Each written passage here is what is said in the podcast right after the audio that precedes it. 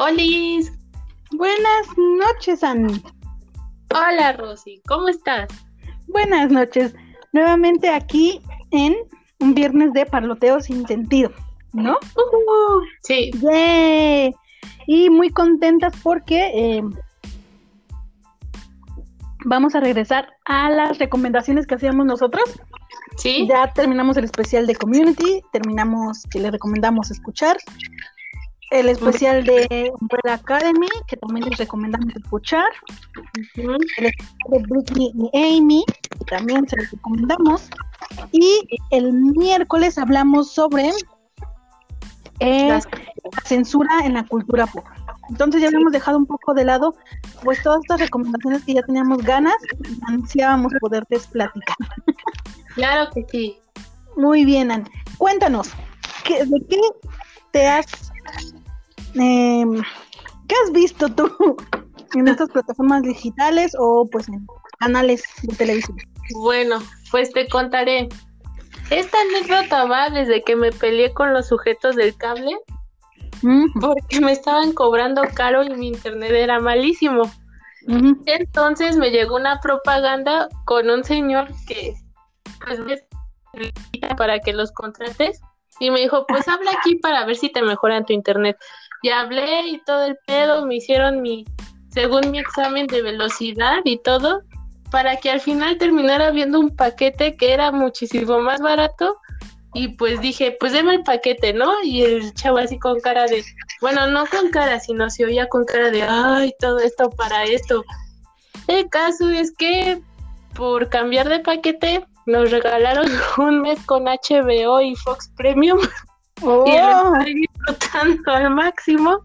Entonces, pues hoy fue día de aplastarme a ver todo el día HBO y sus diferentes canales. tanto que ver. Sí, bueno, ni creas, ¿eh? Son pocas, son pocas cosas y tienes que estarle buscando, pero Ajá. la ventaja es que tiene como que sí películas recientes que no hay otros canales y tiene la ventaja de que tienen este, canales que pasan películas de todo el mundo. Ajá. Entonces yo creo que es la ventaja de esos canales, pero la mayoría de las veces lo repiten. Pero voy a hablar de una película que se llama Nacido para ser rey. Estuve Ok. dos horas pegada viéndola. Me pareció muy interesante a pesar de que es una película para niños. Te voy a contar.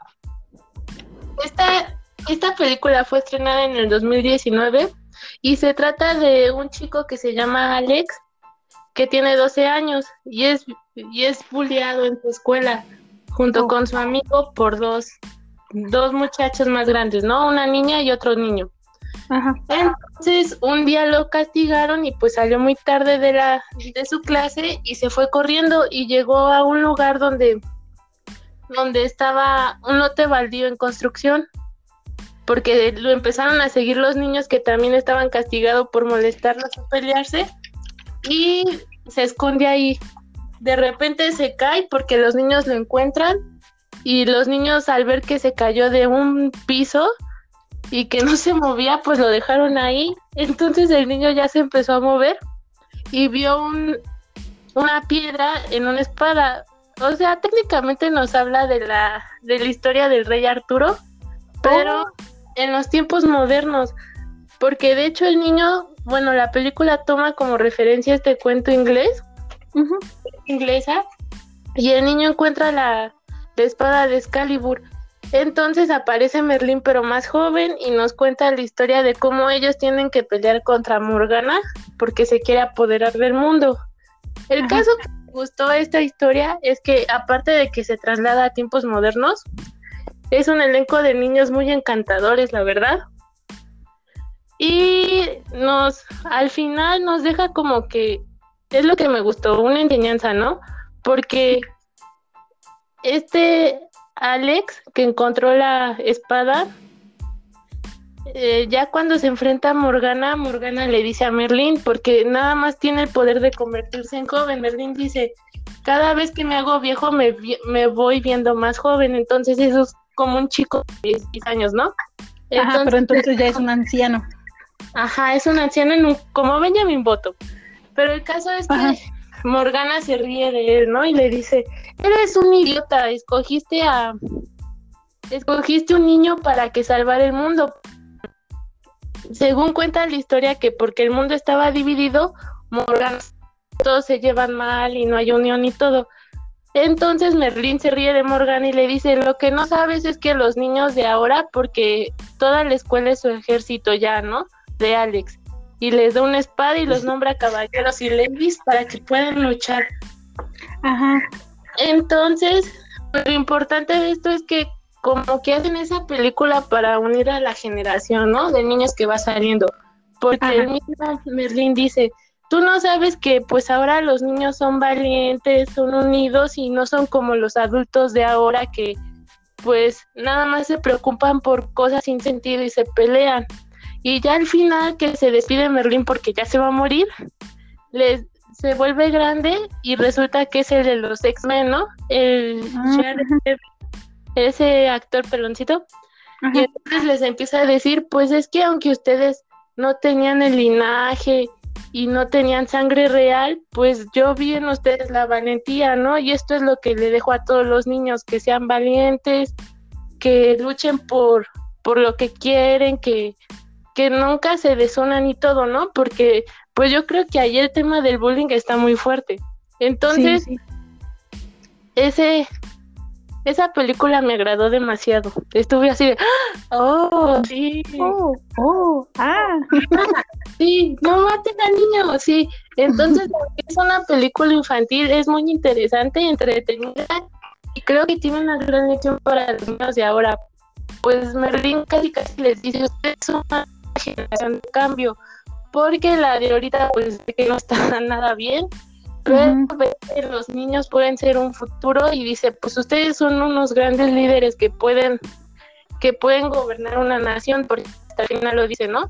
Ya cuando termina le dicen le dice a los niños, pues lo que define un país son sus si yo dije, Dios mío, es así en México, ¿qué? al final me deprimió eso un poco, pero pues es muy linda la película. Yo creo que todos los niños la deben de ver, también todos los adultos. Y creo que es muy familiar y linda. No por ser oh. le quita lo lo entretenido y el mensaje que lleva. Claro. Qué padre, muy bien. ¿Cómo se llama nuevamente? Nacido para ser rey. El niño se llama Luis Asborn Serkis. Es muy bonito pero como que tiene cara de señor grande y ya investigando vi que era el hijo de Andy Serkis, no sé si has escuchado su nombre, pero es el actor que hace las películas del planeta de los simios, ese señor. Ah, ajá, ajá, sí. Y también de Frodo y todos, es su papá, yo no lo sabía. Ah, y luego investigando más, pues todos sus hijos, porque también se casó con una actriz inglesa, todos sus hijos también son actores. No sé si ah. viste la, serie de Netflix, la de Una carta para el rey. No. Ah, pues, si, si la llegas a ver, la chava que sale como estelar es su hija también y yo ni sabía. Ajá, Luis Ashburn Serkis. Ajá, él. Oh, mira. Este niño. Y su papá es Andy Serkis, que es que ha hecho muchas películas y se me hace muy buen actor, la verdad. Sí, sí, sí, sí. Oh, mira, qué interesante. Pues entonces aquí está la primera recomendación del día de hoy, más bien de la noche, es acción, es adolescentes. Recordemos que Netflix se ha caracterizado para que últimamente sus series de Netflix para adolescentes es como con contenido muy sexual, ¿no? Eh, si pues no tiene sexo implícito no puede ser de, de teen. Entonces esta es como eh, pubertos, pero pues con ese toque de, magia, ¿no? Por así decirlo de ficción, pero ficción muy linda, la verdad. Porque como te digo, el tema un mensaje muy interesante de que pues de que todos se tienen que unir, que tienen que ser buenas personas y todo, porque hasta Merlin les dice, ¿no? No se sabe en el manual de un caballero y ya les empieza a decir, pues si no son caballeros nunca van a llegar a derrotar el mal, ¿no? Y ya les dice, tienen que honrar a sus seres amados, tienen que estar unidos, no tienen que burlar y yo creo que es como una serie de, no reglas, sino de que seas una buena persona. Sí, exacto. Muy bien, pues ahí la tienen, eh, la pueden encontrar en HBO o también en, en YouTube, cuesta 175 pesos. Ah, esa es gratis. o no se recomienda, pero pues por los virus y todo esto, pero si no, pues ahí en una página de, de esas, aquellas que ustedes saben. Ya me sorprendió porque no tuvo difusión. No, y se ve, eh, bueno, estoy viendo el cartel y se ve muy interesante. ¿eh? Sí, es muy, buena. Véala. Ahora tú, Rosy, por favor, dinos tu recomendación de hoy. Muy bien. Bueno, yo eh, amo Ajá. de manera quienes me han escuchado hablar o en persona hablar también. Me encanta un Breakable Kimmy Smith. Ay, sí. Esta sería, o sea, puedo hablarte capítulo tras capítulo y puedo hacer un análisis de contenido como toda una socióloga sobre cualquier capítulo de cualquier temporada de Unbreakable Kimmy Schmidt. Bueno, trayendo esta colación, Ajá. Yo su especial interactivo, Kimmy versus el reverendo. Sí. Netflix se está caracterizando por tener este Ay, reverendo. Sí. Ajá. Bueno, Netflix- Vamos a decir, pues llegas a escuchar. Ajá. Te amamos mucho. Sí. Bueno, ahorita te cuento esa. Pero eh, Netflix se caracteriza por hacer estas eh, series o películas interactivas en donde tú decides cómo va la historia. Sí, es algo bien innovador. La verdad es muy padre eso. Sí, porque pues eh, trabajan de la, o sea, el doble, ¿no? Para de- crearte estas posibilidades. Y pues Unbreakable Kimmy Schmidt no se quiere quedar atrás. Recordemos que esta serie, independientemente de que la amo, eh, es de las pioneras en Netflix, fue de las primeras que se hizo para esta, eh, para esta streaming, para esta Ajá. plataforma. Y que además, pues, eh, si no la conocen, la productora y creadora y directora, pues es Tina Fey, que ella ya es una eh, icónica para la comedia en Estados Unidos. Ella estuvo en Saturday Night Live. Ella eh, hizo la película de Chicas Pesadas. Y eh, también, y que también ahí participó la, la profesora que le iba mal siempre. Y entonces ella saca este Unbreakable Kimmy Schmidt, la habían aceptado en Fox, pero después que no, sabes que no va. Y entonces, porque es un, en sí la serie es un tema muy complicado, o sea, trata de una muchacha que se, se en un búnker por 15 años, ¿no? Entonces, pues muchas cadenas televisivas no sabían cómo se iba a abordar este tema, y es porque Tina Fey lo colocó como comedia, no como drama, suspenso, ni nada de esto, ¿no? Entonces, eh, son varias temporadas, y lo que me gusta mucho de esta serie es que Kimmy, eh, en todas las temporadas lucha por su independencia emocional, económica y familiar, ¿no? Y en este especial interactivo de Unbreakable Kimmy Schmidt, Kimmy versus el reverendo, el reverendo es el actor John Hamm, Ay, sí.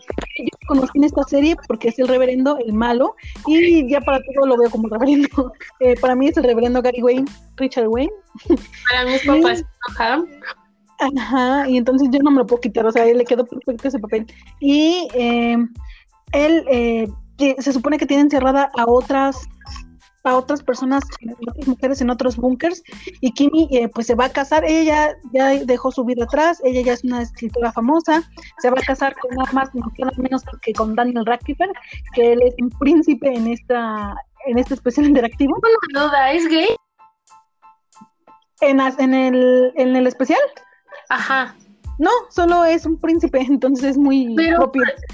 Bueno, no sé si te tengo que dar la duda ahorita o al final, pero me surgió una duda con eso, porque sí la vi. A ver, prosigue y ya luego te la pregunto. Muy bien. Y eh, bueno, en alguna de las versiones eh, alternas, pues resulta que, o sea, eh, eh, vas tú decidiendo cómo termina la historia. La verdad es que la llevaron muy bien, pero no me agradó. Kim, un como Kimmy Smith se caracterizaba por tener un humor muy complicado en el sentido en el que hacía chistes de cosas que no tenía que hacer chistes, ¿no? Ajá. Y las hacía bien, o sea, en, en ningún momento se hablan como de temas eh, controversiales y yo creo que se quedaron en eso. Y eh, bueno, está Titus como uno de los personajes principales y creo que fue el que más sobresalió en toda la serie. Ay, sí, nada más la vería por él, porque la verdad no Sí. serie. Titus Andromedon eh, es el, uno de los personajes también principales. Kimi tiene que, que, decidir si casarse y hacer las cosas convencionales o ir a rescatar a estas mujeres que tal vez estén en, en otros búnkers, ¿no?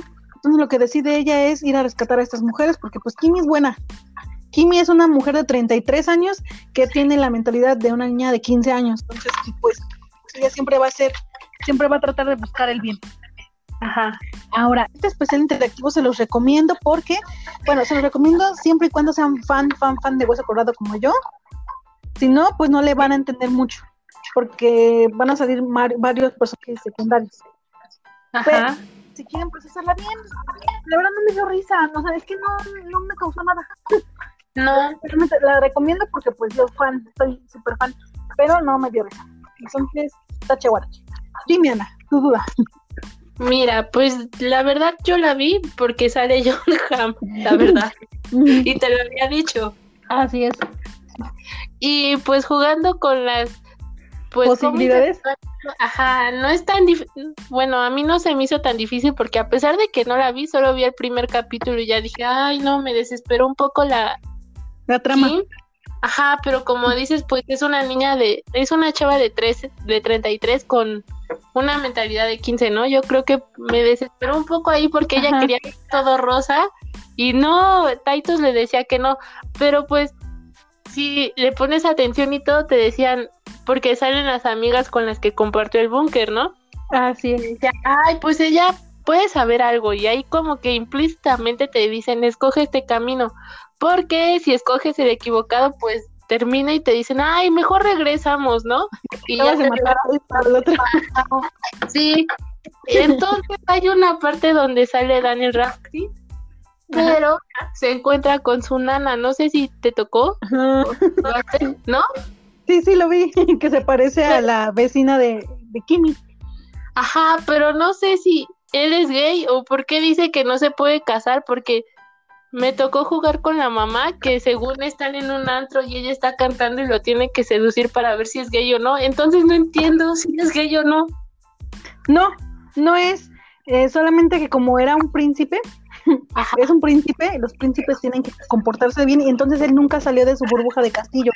O sea, él, él es como Kimi, pero pues aunque tenía la libertad, no la tenía porque estaba encerrado en un castillo, y era educado como príncipe, entonces ni siquiera tuvo novias. Entonces, eh, la vecina de Kimi, Lilian, lo que hace es llevarlo a un hotel y decirle, vamos a tener, esta noche vamos a tener todas las relaciones que tú pudiste haber tenido antes de casarse. Entonces, es la tóxica, ella es la buena gente, ella es la que se le murieron los papás, es la novia, el tipo de todas las novias para que él pudiera tener todas las novias antes de casarse con Kimi y tener experiencia. No, no contestando a tu pregunta, no es gay. Pareciera, pero no lo es. Sí, porque dices que no puedo tener sexo con Kimi en las nupcias o algo así, y entonces ya nunca entendí eso. Porque sí, pero nunca vi la serie. pero no, Daniel Radcliffe sale aquí como mención honorífica y especial, no sale en la serie. Pero eh, no, no puede porque no, no nunca ha tenido relaciones sexuales. Ni novia. Yo pensé que sí salía en la serie. No, él no sale en la serie. Sin embargo, ellos hicieron un live en esta cuarentena donde eh, invitaban a todos los seguidores a cantar alguna canción de la serie de Unbreaking Ball Kimmy, cualquiera que saliera en la serie. Y eh, los ganadores, los ganadores iban a estar con el elenco principal platicando en Zoom. Y salía eh, también Daniel Radcliffe, aunque él nada más salió en interactivo, también participaba ahí se me hizo algo muy interesante, era como un premio al, al fan más fan. ¿Y por qué no saliste? Porque se me pasaron las fechas de inscripción de mandar mi video. Ah, bueno, te entiendo, eso siempre sucede. Ajá, yo quería cantar algo como algo de Titus. Ajá. Muy bien, Ann, la siguiente recomendación. Bueno, la siguiente recomendación es una película alemana que se llama Nunca partes la mirada. Salió en el 2018. Ajá. No le dan mucho auge al cine alemán en la televisión, la verdad. Pero se me hace que es muy bueno y muy propositivo. Entonces, ah, bueno, esta es la historia de Kurt Barnett, ¿no? Él cuenta, es la historia de un pintor, pero nos lo pasan desde el principio. Eh, él casualmente era un niño. Sus papás, él vivió en la Alemania nazi. Entonces, sus papás murieron y se quedó con su tía. Su tía era muy joven, pero tenía esquizofrenia. Ajá. Y como estaba en la Alemania nazi, había un doctor que se llamaba el profesor Sebund, que él era ginecólogo y hacía abortar a la gente, bueno, a las muchachas. Ajá. No, pero ella tenía esquizofrenia y no sé por qué, no sé si estaba embarazada o por qué la quería hacer abortar, pero nunca la pudo nunca le pudo quitar al bebé porque llegaron los nazis y se la llevaron a un campo de concentración y la mataron.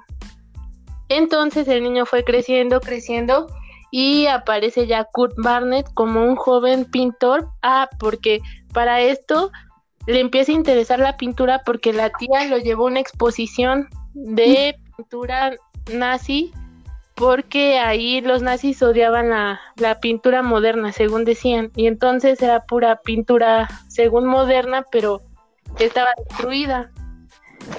Por eso le interesó el arte. Entonces va creciendo, se mete a la academia y se vuelve un pintor, pero de nacionalista, que pintaba todo de... En ese tiempo ya era como vivía en el este y era la Alemania, la Alemania del este y pintaba puras cosas socialistas. Y conoce una chica que se llama Eli, pero casualmente Eli es la hija del doctor que quería hacer abortar a la tía. Ah, ajá. Ajá, y él era un nazi así de corazón, pero gracias a un señor que le salvó la vida a su esposa y a su hijo que estaban naciendo, pues nunca lo encarcelaron ni lo enjuiciaron y siempre estuvo oculto porque pues nunca dio su nombre. Entonces, eh, el papá de Eli pues tenía mucho dinero y todo, pero se enamora de Kurt, entonces se enamoran y se empiezan a meter y a tener sexo y sale embarazada la hija. Pero el papá no quería que pues diera luz y le inventó al, a Kurt que, que su hija no, no podía tener hijos y que le iba a ayudar, que porque tenía un problema en, la, en las trompas de falopio no sé qué. El caso es que le quitó al bebé y ya después se ve bueno, escaparon de donde, de donde vivían porque el papá se volvió muy estricto y decía, es que Eli tiene que ser pura, pura, pura. Y tenía como esos problemas pues que tenían en el nazismo y mejor decidieron escapar, aparte de que ya estaba el socialismo en, en esa parte. Entonces escaparon y llegaron al otro lado de Berlín donde todo es moderno, ¿no? Está el capitalismo y todo, y Kurt quiere entrar a, a, otra escuela, pero se encuentra con un chico que le, le muestra la escuela y le dice, es que aquí no vas a poder, la pintura ya no existe porque todo es modernismo, ¿no? Y ves ahí a los, a, pues eran performance, gente según acuchillando cuadros y todo, ¿no? No fue nada lo que hacía Kurt. Entonces, pues, él está buscando qué hacer, ¿no? De repente vemos que hace un cuadro gigante como Pollock, escurriendo pintura y todo, y el amigo y le dice, es que tienes que entender, la pintura ya no existe aquí. Y entonces ve que el amigo pues está clavando clavos y todo y le dice, pues yo me, yo decidí ser artista para demostrarle a mi familia que sí puedo ser alguien, ¿no? Y que puedo ser famoso con el arte. Ajá. Y los odio porque siempre han dicho que no. Entonces, pues él se queda pensando que, que me gusta, ¿no? Y para eso tienen un maestro que es el que sale en la serie de Dark como Ulrich y les dice, oh. les dice, ustedes pueden ver mi arte lo que yo hago, pero yo nunca voy a ver ni una pintura suya, ¿no? Nunca me piden que la vea. Entonces, va con actualmente, bueno, siempre todas sus performances y exposiciones agarraba manteca y la aventaba, la aventaba en una clase el profesor les pregunta, bueno, ¿qué les interesa?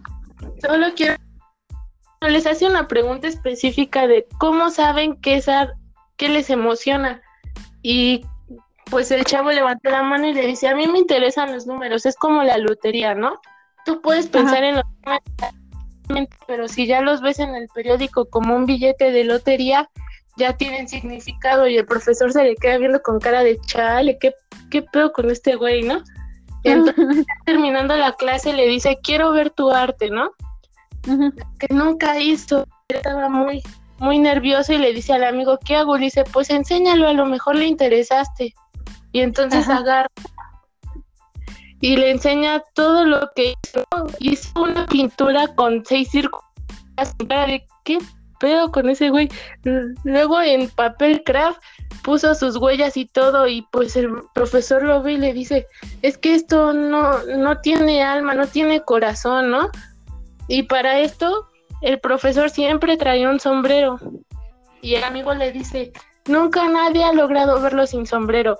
Y dice, es más, hasta una muchacha muy, muy guapa se acostó con él solo para ver si se quitaba el sombrero, el sombrero y durante se lo quitó, ¿no?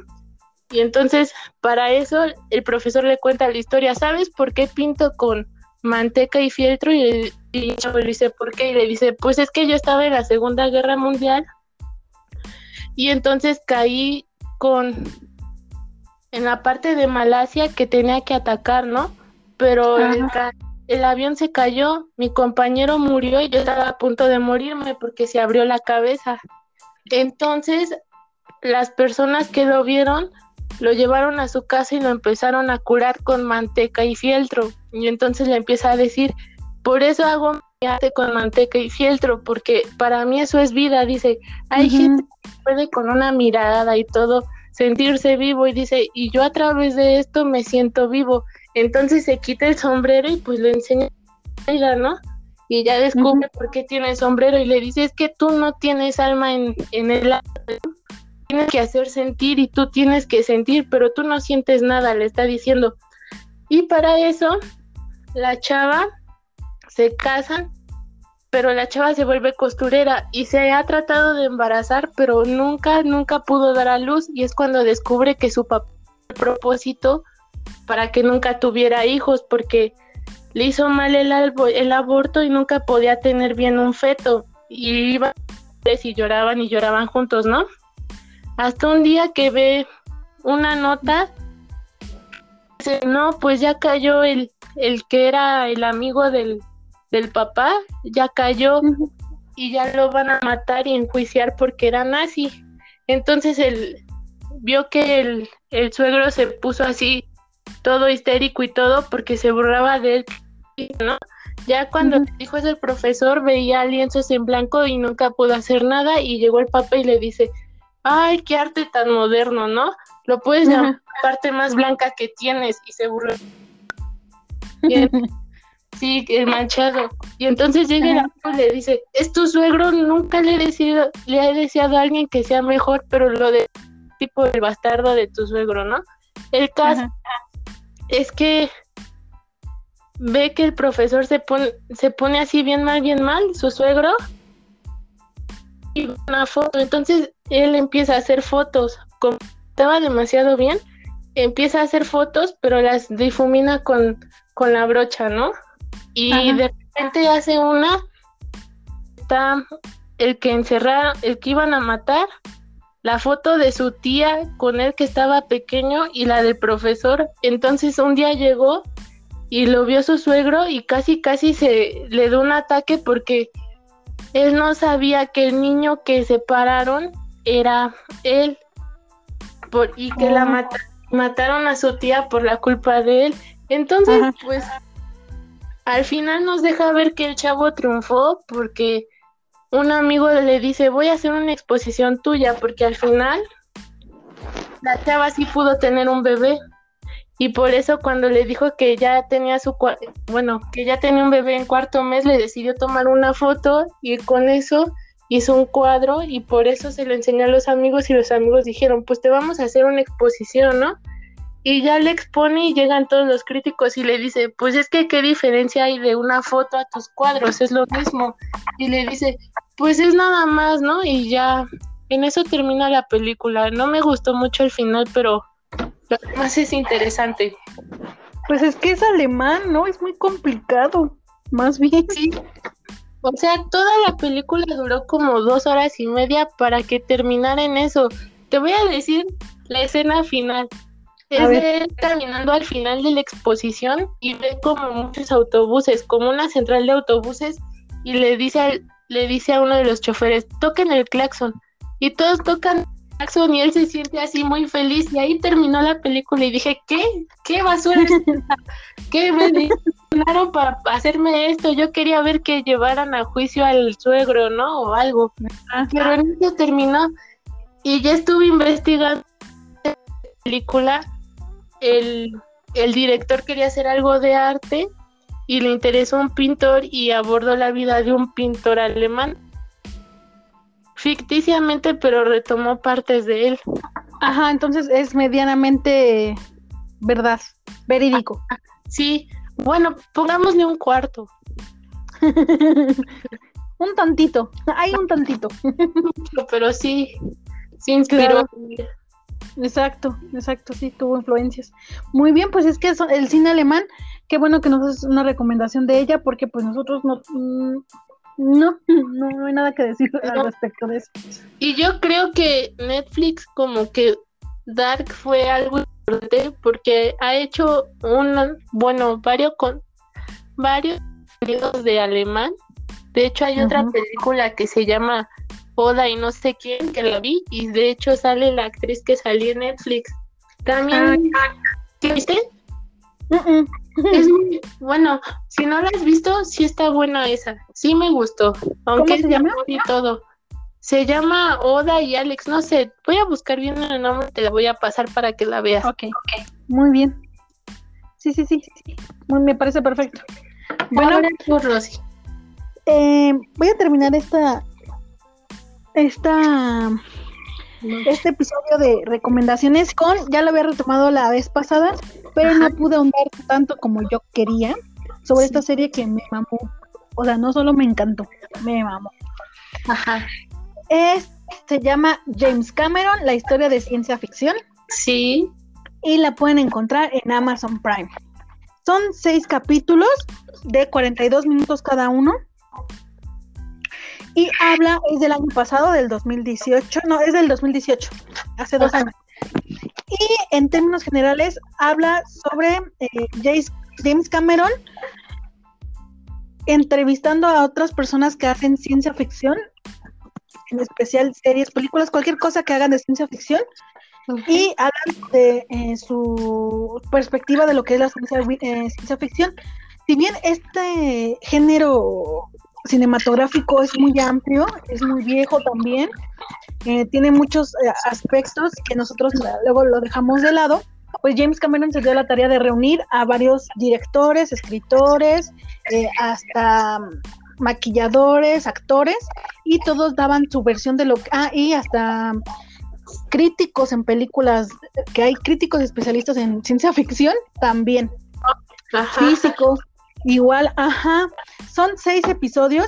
Cada uno, mira, escucha cómo se denominan cada uno de los episodios. El primero se llama extraterrestres, el segundo se llama espacio, el tercero monstruos, el cuarto futuros oscuros, el quinto máquinas inteligentes, el Entonces, cada uno de ellos habla, pues, efectivamente de películas que hablan de esos temas y que también eh, invitan, bueno, James Cameron es una institución de la, del cine de ciencia ficción y pues invita a muchas personas, o sea, está Steven Spielberg, está eh, Arnold Schwarzenegger, George Lucas, está Will Smith, eh, Guillermo del Toro, eh, por mencionar algunos, ¿no? Whoopi Wolver, está Joseph Gordon-Levitt, Christopher Nolan, está Keanu Reeves, Arnold Schwarzenegger,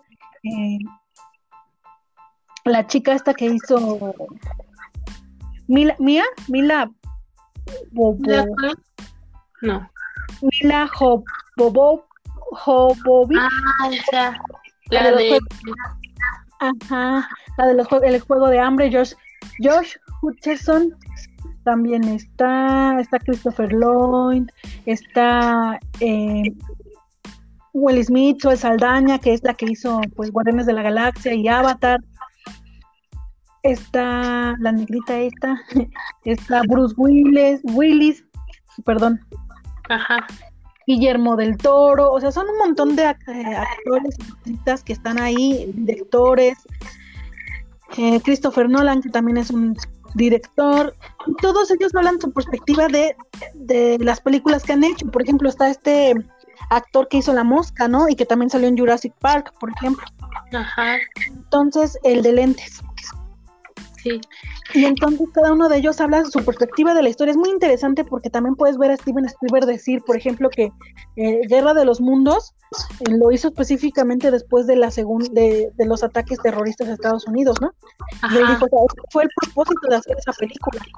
Yo quise demostrar que, o sea, Estados Unidos nunca, nunca ha sido invadido. Lo último fue lo del ataque a, Pearl Harbor y de ahí no ha pasado nada, ¿no? Entonces, el que se sintieran amenazados, o sea, para sentir empatía, ¿no? De lo que estaba pasando en el mundo. Y por eso y por eso puse como de protagonista también a Tom Cruise, ¿no? O sea, son cosas fuertes. Cada George Lucas igual dice, o sea, mis películas, por ejemplo, de de Star Wars. son para niños de 12 años y también coincide Steven Spielberg cuando dijo, yo hice E.T. Y, Jurassic Park, yo hice esas películas para niños de 12 años, que las entendieran ellos, o sea, a mí no me importa el demás público, y que contratan actores, contratan a, especialistas en temas. Steven Spielberg ha hablado hasta, hablaba más bien con ya el, el científico y físico muerto, ¿cómo se llama? El que estaba, el que hablaba como robotcito. se llama, déjame acordarme. Ah,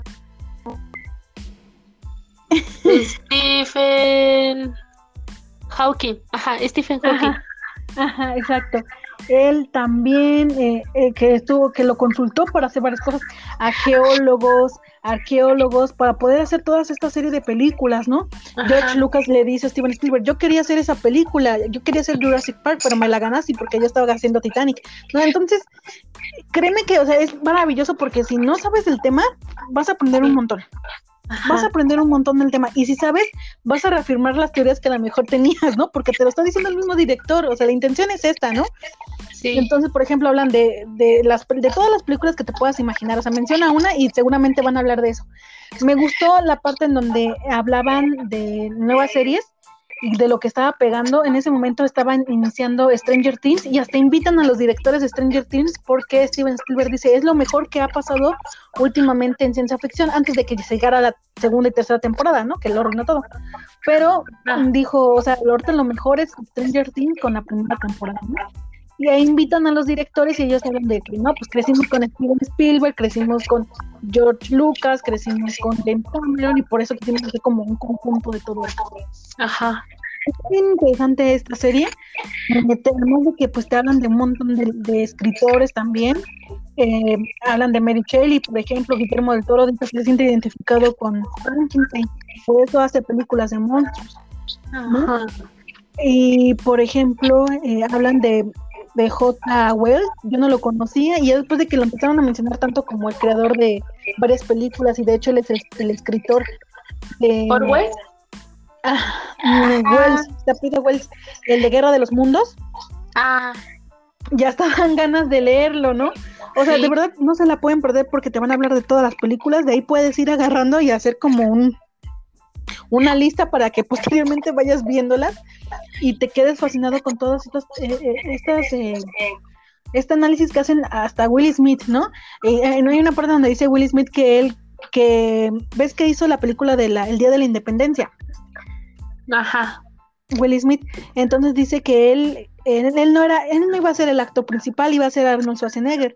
Entonces Will Smith va con Arnold Schwarzenegger y le dice, es que yo quiero hacer esta película, tú ya te vas a lanzar como candidato a California, déjamela, ¿no?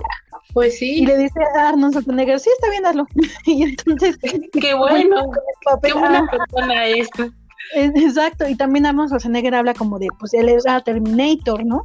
Entonces, o sea, la importancia de los robots, de las máquinas inteligentes, porque hay específicamente un, apartado de eso. Entonces, les recomiendo mucho ver esta, esta serie. Van a ver un montón de actores famosos, un montón de películas buenas. Los directores eh, estrellan estas películas y eh, les va a servir como para una guía introductoria al mundo de la ciencia ficción y si no dejan a un lado que crean que es para ñoños, Ajá, realmente está increíble. sí. Muy Pues- bien. Megan, ¿ya terminaste? Ay, te interrumpí. Sí. No, ya acabé. Ah, pues a mí ya me ganó ver eso simplemente porque dijiste Keanu Reeves, Guillermo Toro, Joseph Gordon-Levitt También sale.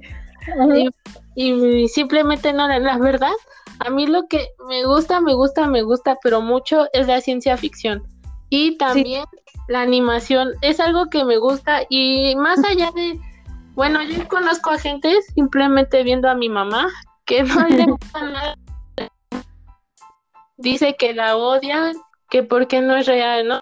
Y a mí eso me encanta, no es real, pero siento que sí está muy apegada a la realidad.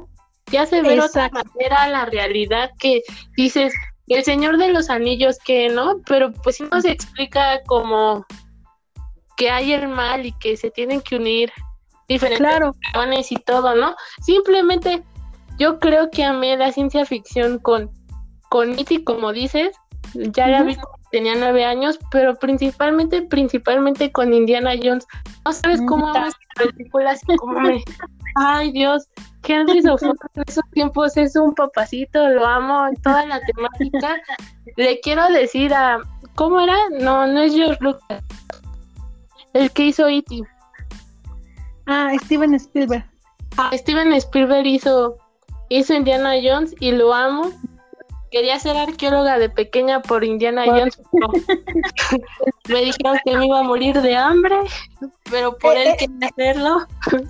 Yo creo que deberías de ver esta serie, aventarte esta serie con tu mami, porque explican un poco esto, o sea, de que hay como varios tipos de ciencia ficción. Había una previa, ¿no? El, el- la imaginativa, como estos autores que escribían, como Mary Shelley, ¿no? En los 1800, Ajá, y que respondía a una, y es que lo- todos coinciden en lo mismo, todos los directores. La ciencia ficción responde a una necesidad o a un malestar social. Sí, eh, De aquí la importancia, ¿no? Tú puedes decir, ¿qué tienen que ver los extraterrestres, no? Pero los extraterrestres se crearon porque para sentir que hay otros, ¿no? Y Sí. otros como los alemanes, por ejemplo, en la Segunda Guerra Mundial. No podías hablar directamente de alemanes, pero sí podías hablar de otros seres que hay que respetar, ¿no? Entonces, ¿de qué- de qué te, de qué te ayudas? ¿De qué herramienta? Pues de la ciencia ficción. Y después eh, nos explican estos autores y directores. Y después quisimos hacer una ciencia ficción más apegada a la realidad y con base en esto también crear posibilidades. Entonces empezaron a contratar científicos, empezaron a contratar expertos, empezaron a contratar un montón de, de eh, un- como un equipo multidisciplinario para poder realizar estas películas. sí, Entonces viene la segunda como ola de la ciencia ficción en donde las máquinas, la vida inteligente, el espacio o hasta los mismos monstruos van a ser creados pero con base en realidades, ¿no? Por ejemplo, esta de Mila Jovovich, de esta de ¿cómo se llama esa película? no es Silent Hill, es la de... Ay, No, Es- Umbrella, es de una película, espérame, ajá, de ajá, unos videojuegos. Ay, Ajá. Es, Es que la no- espérame, no te digo cuál. Resident Evil. Ajá. Resident Evil, ajá.